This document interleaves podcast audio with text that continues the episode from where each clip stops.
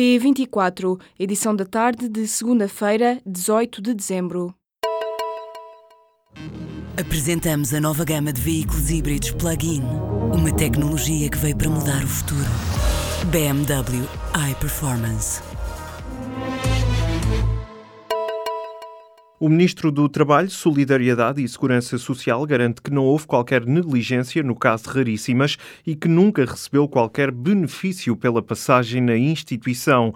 Na audição no Parlamento, na tarde desta segunda-feira, na intervenção inicial, Vieira da Silva explicou ainda que nunca chegou ao Ministério nenhuma denúncia sobre gestão danosa na instituição. Não retirei qualquer benefício pessoal ou material da minha participação nesse órgão que, sendo um direito, não me conferiu nenhuma, nenhum benefício pessoal, direto ou indireto, por essa participação que foi feita a título, obviamente, gracioso e como um compromisso cívico.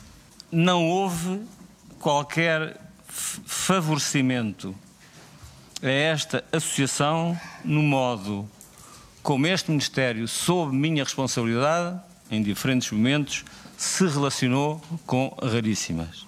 O ministro admitiu que recebeu Paula Brito da Costa em junho deste ano, numa audiência sobre uma suspeita de irregularidades na recolha de donativos para raríssimas. Ora, Vieira da Silva explicou ainda que se tratou de uma comunicação oral e que aconselhou a presidente da instituição a dar seguimento dos elementos para o Ministério Público. A Auto Europa vai interromper a produção entre o próximo dia 26 e 29, ou seja, durante toda a próxima semana. Em comunicado, a fábrica da Volkswagen, em Palmela, explica que a produção vai parar por causa da falta de peças críticas. A empresa retoma o ritmo normal de produção do turno da manhã, no dia 2 de janeiro. Segundo noticiou o Jornal de Negócios, na última sexta-feira, a Auto Europa também esteve parada por falta de peças. Estas paragens acontecem num contexto de instabilidade laboral devido ao novo modelo de trabalho a aplicar por causa das metas de produção do T-Rock. Os sociais-democratas alemães do SPD querem ter o Ministério das Finanças para formarem governo com a CDU de Angela Merkel.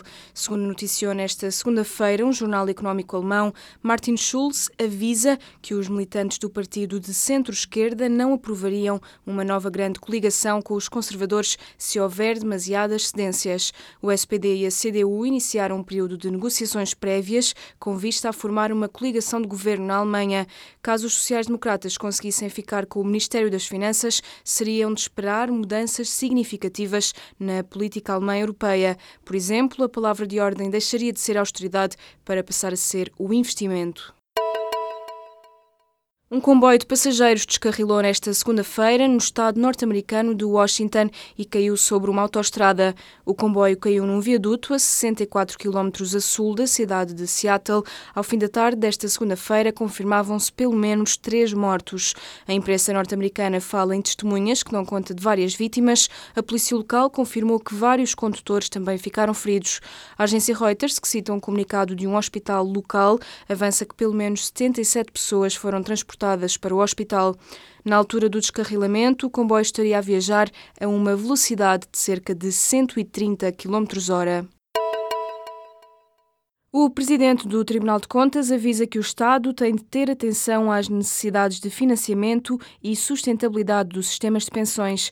O alerta é dado nesta segunda-feira, dia em que o Tribunal entrega na Assembleia da República o parecer sobre a Conta Geral do Estado de 2016. O presidente Vítor Caldeira identifica os riscos para a sustentabilidade das finanças públicas, o pagamento das pensões associadas à evolução demográfica e ainda o impacto das alterações climáticas. O responsável máximo máximo do Tribunal de Contas lembra também que a Conta Geral do Estado continua sem refletir devidamente a situação financeira do mesmo. As obrigações do Tesouro Português voltaram a descer nesta segunda-feira e bateram em mínimos de março de 2015. A taxa de juro implícita no mercado secundário situou-se pelas 10 horas desta segunda-feira nos 1,779%, dados da Reuters. Com esta taxa, Portugal mantém-se ligeiramente abaixo da Itália, algo que foi impulsionado pela decisão da Fitch. Nesta sexta-feira à noite, a agência de rating tirou Portugal do nível de lixo em termos de classificação de investimento e subiu a nota em dois níveis de uma só vez. A imigração em 2016 atingiu o valor mais baixo dos últimos cinco anos. A tendência de crescimento tem-se mantido, mas só no ano passado 100 mil portugueses emigraram. Apesar da diminuição, investigadores garantem que vamos demorar a retomar os níveis de antes da crise. Em 2012 foram 105 mil portugueses a sair do país, em 2011 tinham sido 85 mil, depois foi a subir. Em 2013 esse valor atingiu os 120 mil e só em 2014 houve sinais de que a tendência se podia inverter. Nesse ano saíram 115 mil portugueses do país, em 2015 optaram por essa via 110 mil. Estas estimativas são do Observatório da Imigração. A ligação semanal por ferry entre a Madeira e o continente conta até agora com o interesse de três armadores. O prazo para a apresentação de candidaturas termina esta segunda-feira, dia 18 de dezembro.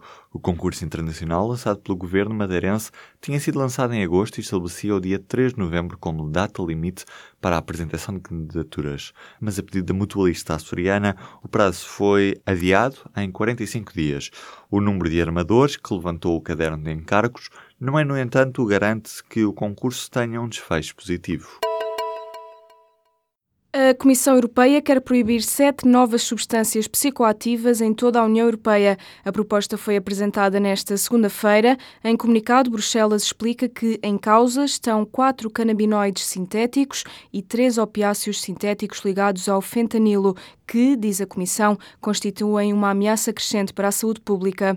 De acordo com o Observatório Europeu da Droga e da Toxicodependência, estas substâncias psicoativas estão associadas a mais de 170 mortes em toda a União Europeia. A proposta será debatida no Conselho Europeu. Caso seja aprovada, estas juntam-se à lista de nove outras substâncias que foram proibidas neste ano. O Benfica promete responsabilizar quem difundir informação confidencial do clube. Os encarnados emitiram nesta segunda-feira um comunicado, lamentam aquilo que dizem ser as ofensas que lhes têm sido dirigidas e a falta de ação das autoridades no seguimento das queixas apresentadas pelo Benfica. Em causa está a divulgação de informação confidencial que deu origem ao conhecido caso dos e-mails.